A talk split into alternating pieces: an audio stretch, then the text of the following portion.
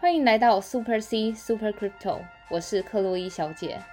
本频道会分享币圈投资知识、国外币圈资讯，所以不论币圈的新手老手，都能和克洛伊小姐一起进入币圈的世界。Let's go！欢迎回来克洛伊小姐的频道。好的，那在节目录制开始之前呢，其实今天早上白天整体的盘势其实都不太的乐观，像有些币可能跌到了十几二十趴。但是呢，在我们刚刚要录频道之前，也是也就是大概晚上八点的时候，然后开始有买盘拉升，所以现在的币呢，如果整体来看，今天的涨跌幅还是跌的，但是其实比早上好转很多了。嗯，对，所以其实整个币圈市场啊，现在就是一个震荡不安的情况。那我们因因为最近呢，有越来越多的新手朋友们加入，然后有收听我们的频道，对，所以呢，假设你是第一次收听我们频道，或者是第一次认识我们的话呢，请先回去收听我们一到十集的 podcast 内容，不然你今天听到这最近几集的话，应该会觉得比较难上手一点。嗯，是的，而且一到十集几乎就是币圈新手朋友们必须了解的事情，比如说交易所的选择啊，或是人肉钱包到底是什么，这样。是，或者是呢？如果你想要快一点吸收资讯的话呢，也可以到克洛伊小姐的粉丝专业，名称是 Super C 克洛伊小姐。那她的置顶贴文有快速新手上头的这个懒人包哦。嗯，好，那我们一样先回来节目的一开始，我们要先感谢有抖内我们的粉丝们。其实最近有抖内的朋友们真的是很不容易，因为在这个动荡不安的盘势下，还有心可以抖内，所以我们真的要。就是怎么讲？心怀感恩，对，就是立志于做出好节目，是我们频道的宗旨啦。对，首先第一个听众朋友们是 Kelly，哇，这个也是熟面孔啊，他已经是懂那不知道第几次了。对啊，反正好多对。然后 Kelly 说：“克洛伊美眉跟男神，感谢你们日日录制 Podcast，随时上传重大更新及分析。刚刚转了两杯凉茶到你的钱包，希望你们盯盘的同时不上火哦。Love。”天呐，真的很感谢 Kelly，Love 比心，真的 Kelly 算是我们频道的很早期的抖内的那个，对，而且他也算是一路以来我们也是互相学习了不少，对，然后 Kelly 之前也遇过一些可能钱包跨链啊、转账等等，还体验到哇，以太链的这个 ERC，对，那我们其实频道也一直在讲常讲这个部分，嗯，对。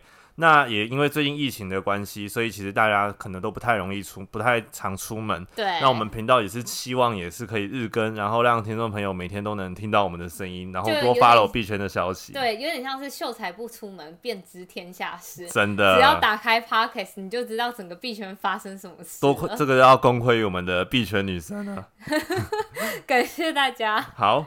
然后接下来有一个粉丝朋友留言，然后是来自香港的朋友，嗯，然后他叫做 Jordan Lau 零零一，然后他说内容干货十足，收听您的节目快三个月了，学习到很多币圈知识，十分感恩您的付出。天哪，我们的节目我发现我们其实慢慢越来越多海外的粉丝朋友们，对，香港的啊，吉隆坡、马来西亚都有，对，然后还有一些中国的朋友、台湾的朋友这样。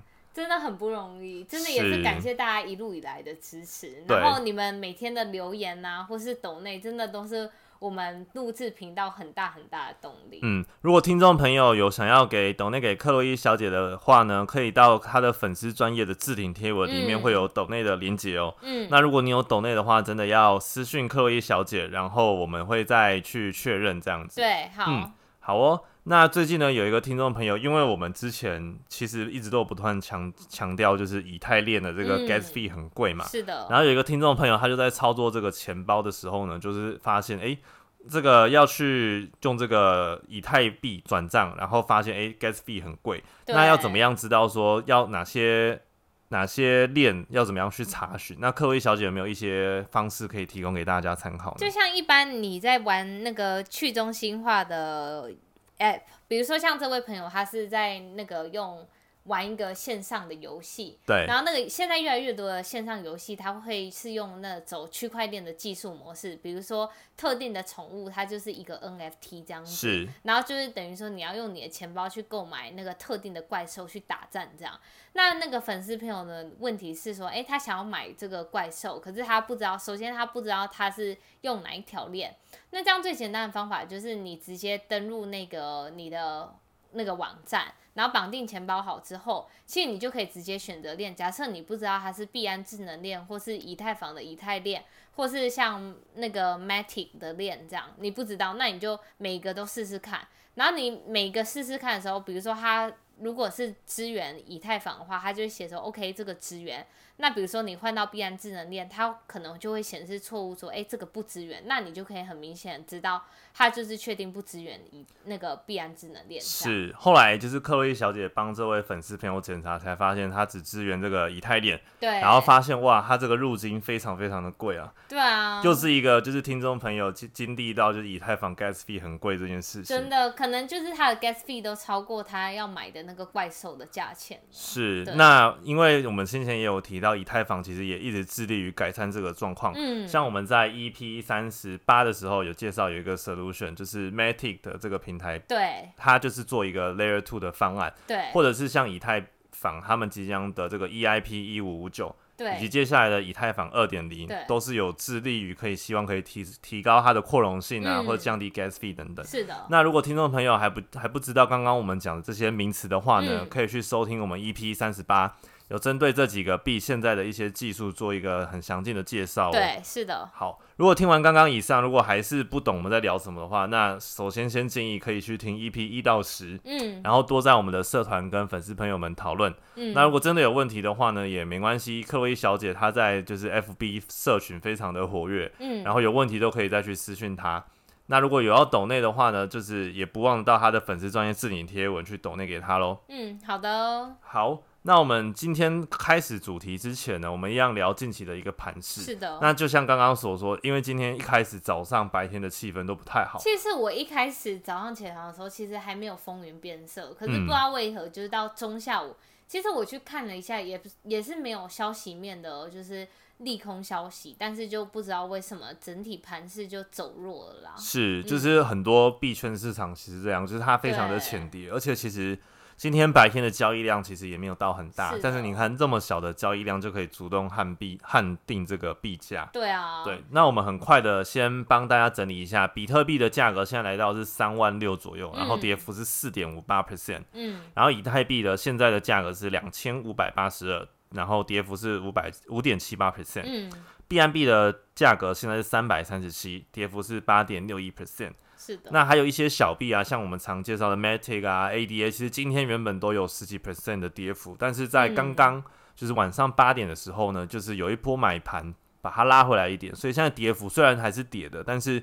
已经相较今天白天有非常好的一个一个走势了，嗯，对。但以现在的整体大盘还是在一个震荡不稳的状况，对。然后其实我们之前也有跟听众朋友介绍过，就是说其实币价的走势啊，绝大部分来讲小币都会跟着比特币做联动，是。所以你看今天比特币跌了四点五八趴，那小币的振幅一定更大、更加的剧烈嘛，有的来到了十几趴、二十趴等等的。对。所以近期的操作策略，当然我们。风险管控还是要做好。是的，当有小跌的时候呢，你可以分批的慢慢的去建仓。但是你如果有操作小币的话呢，因为刚刚提到涨跌幅很猛烈，所以近期如果比特币在一个盘整的状态的话，建议小币如果有涨的话呢，你可以考虑做部分的获利了结。嗯，因为等到比特币在小跌的时候，这些小币可能会是大跌的状态。但是我觉得对于那种长期持有者来说，你即便拿小币，像是。你认为个人看好是，我们第一批三十八介绍，比如说 Matic 或是 Polygon 这种，我自己个人是部分，就是有部分仓位是持有它。对于近期的波动，我个人其实没有做什么操作，因为我本人是放算是中长期的。是，当然，当然非常同意，因为你看，像今天。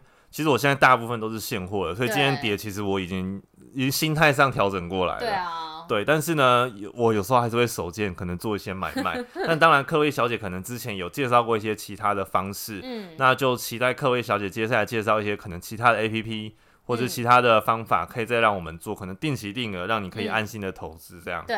好，那我们今天呢，先来聊一下最近的一个新闻状况。对，好，那首先第一个事情就是，其实我昨天在社团跟今天的粉砖都有提到，就是拜登他在就是昨天晚上提了六兆美元的财政预算，预计就是在二零二二零二二年，就是明年整个美国要花六兆的哇，这个听起来是一个非常利好的消息。但是为什么今天币圈反而好像没有像之前那么反应热烈，反而还下跌啊？其实他这个是提出一个预算案，可是真正到底是不是能通过，那就有待于国会国会国会的就是投票是怎么样的结果啦。其实我个人觉得，就是他这个六兆美元的财政预算，它其实算是历史以来从二战以来。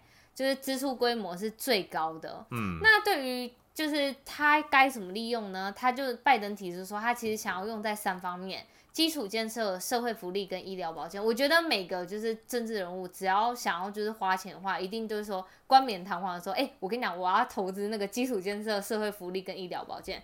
但实际上，我觉得你可以从整体的，就是不管是金融市场来看，每次就是有这种大幅的财政支出的时候。最先受益的就是这些金融市场了。是我非常同意。话说，像之前川普还在任的时候，也是疯狂印钞票嘛。对啊。然后他那时候就是呼吁叫这些企业，因为那时候还在一个 COVID nineteen，就是疫情的时候，他就呼吁这些企业不要拿去买股票以及这些投资。对。但是股票那时候美股就是涨得非常非常的猛烈，真的。对。但是拜登感觉还是比较希望回归到基本面，所以他当然呼吁归这样呼吁，但是最后这些钱。印出来流到哪些地方去，就是要我们再观察看看。对啊，那我们就探讨一下，就是当今天假设热钱涌入金金融市场之后，就会开始后续造成了很多那种涟漪效应啦，比如说。你之后就会开始遇到了通货膨胀，比你非常有感的就是，你看房价越来越贵，真的。像我们这一代的人，就是工作再怎样努力，我觉得 都是非常难买得起。千万别这么说，我觉得币圈，我就是会，我就是下一个可能可以透过币圈翻身家的这个例子。但通常这样讲，好像最后都是那种赔身家的。算了，我先不做，我先不那个了。对啊，反正就是通货膨胀是那个它的后。那个反效果嘛，是。再就是资本市场过热，以及大量印钞票，会使得美国深陷债务危机。真的。然后进而影响，就是大家会对于美元作为世界储备货币的质疑啦。就是作为整个世界，目前我们还是很多东西都是以美元跟美元挂钩嘛。对，过跟美元挂钩。那这样子就会让人民就是开始对于货币的不信任。那你看，你也可以从最近币圈的走势来看。越来越多散户以及机构开始走入了比特币的，就是投资，然后再加上先前那个我用了高盛投资报告里面的分析，其实大家把比特币已经。当成类似是黄金，作为一种就是避险的工具了。嗯，真的。因为大家已经越来不相，越来越不相信中央机关发行的货币。那这样子，他就会去选择，比如说像黄金，它也不是中央去发行的。对。比特币也不是，所以人们会渐渐的倾向就是不走，不使用那个中央发行的代币啦。对啊，就有点像是作为不信任这样。嗯。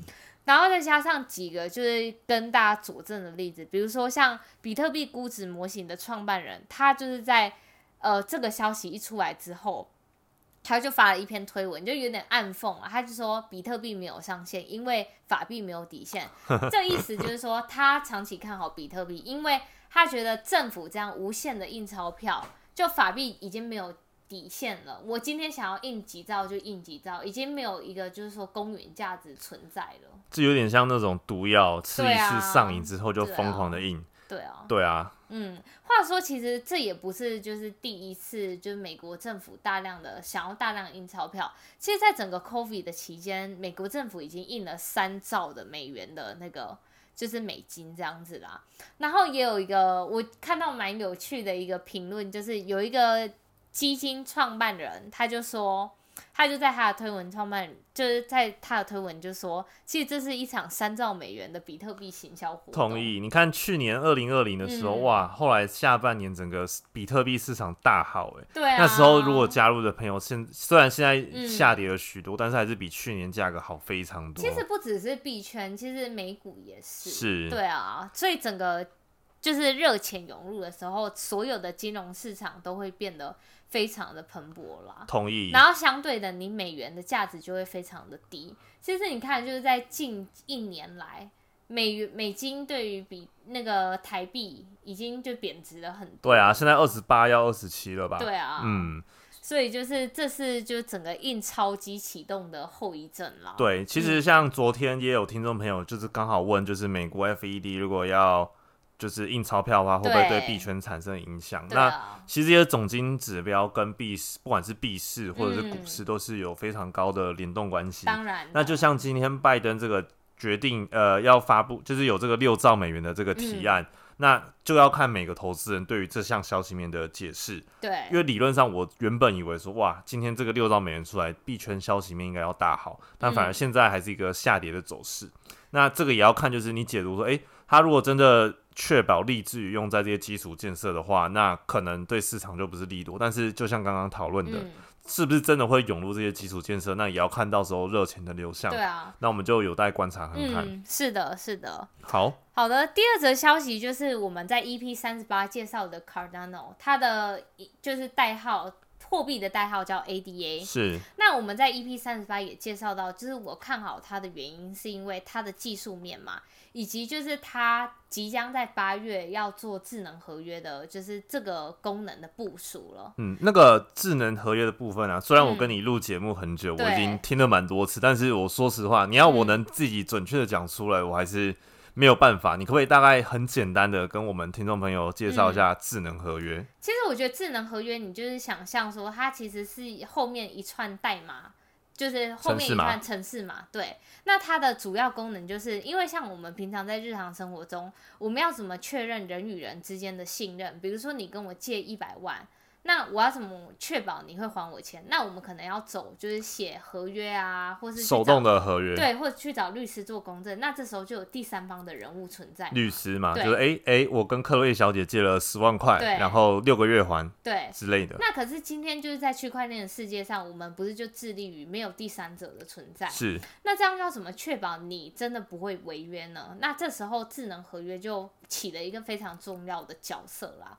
它就是一串代码。好，假设你今天跟我借钱，那你就会把抵押物放在，就是会锁在这个智能合约上。那你依照这个智能合约，你约你跟我约定说，哎，你六个月之后要还我钱。可是你六个月之后，你整个人人间消失，我也找不到你。那其实 OK 没关系，这个智能合约它会当它其实就是一个机器人。在特定的时间内，你没有还钱的话，你就债务违约了嘛？那他就直接把你的那个抵押物，就是放到我的钱包里面。了解了解。我们两个之间没有复杂的和，就是那种法律诉讼关系都不需要。就是靠这智能合约做帮我们做结束。是，其实这个智能合约在区块链上真的扮演非常重要的角色。像以太链上的这些区块啊，嗯，就就是透过这个智能合约的运作，然后才会有这么多 D App，就是去中心化的应用程式的存在。那今天这个 Cardano 呢，ADA 就是有宣布说要应用这个智能合约做什么样的事情呢？还是说它本来就是，其实，在 EP 三十八的时候，我们是那天那个 CEO 他就。在一个很独家的专访里面，透露给某媒体，就是说他们智能合约的进展非常顺利。这样是。那当时其实那时候 ADA 的价格就飙涨嘛，因为大家就会对于说，哎，对于智能合约的期待。那今天就发一那条消息就出来了，就说他的母公司 Input Output HK 宣布了首个智能合约的测试网络。那他把测试网络释放出来的意思，就是说其实它整个进展。就呼应到我们 EP 三八说的进展其实是非常顺利，已经开始进入了测试阶段。了解。如果它三阶段的测试阶段都过的话，那进程就是确定我们八月就是会出整个智能合约这样子。了解了解。对啊，那话说其实跟大家就是观众科普一下，其实那个 Cardano 它最一开始的初衷就是它要解决以太坊的一些诟病嘛，就是高昂的手续费。然后以及交通拥塞的问题，那其实大家会在想说，哎，那既然就是 Ethereum 它要在七月做伦敦硬分叉，以及就是在年底有 ETH 二点零整体升级活动，那这样会不会威胁到整个 Cardano 生态系的？然后以及对于投资者来说，是不是就是假设今天 Ethereum 这些那个升级都做完之后，那我就要把 ADA 抛售掉？那我今天要跟听众朋友们说的事情是。其实 ADA 它的用户群定位的用户群是跟以太坊非常非常不同的。Cardano 它主要的定位用户群是在一些开发中国家，比如说像非洲这些国家。那其实它在之前有跟那个伊索比亚政府合作，以及坦桑尼亚政府，它都有做合作。了解。然后它他们的合作项目是就是用在教育系统，因为像这些第三世界的国家，他们就是在教育落后，然后金融也不像我们这些开发中国家这么的，就是完善。很多地方是你没办法开你的银行账户，那这时候区块链就就是算是起了一个非常重要的角色，因为你只要有网络，你就可以办一个你的 Meta Max 钱包。那我有钱包，我就开始可以做转钱的动作，我根本就不需要就是有银行账户就去银行开户啊什么之些之类的这些。那它就是用在这些金流系统之外，它也有用在就是改善教育系统，比如说像是。呃，我们要记录一个学生从小到大的那个教育表现，那这样我才能把比较比较优秀的学生送到一些那种进行做培育人才的动作。哇，这样对整个国家的发展其实非常有帮助诶，而且都是透过这种最新的科技虚拟化的方式。对，是的，嗯，就是等于说他们借用了卡 Cardano 的那个区块链技术，然后。去改善整个开发中国家的，不管是教育系统啊，或是金流系统。这样听起来其实跟以太坊也不太一样。像以太坊，其实它没有限制说你要用在什么领域，对，就是任何开发者。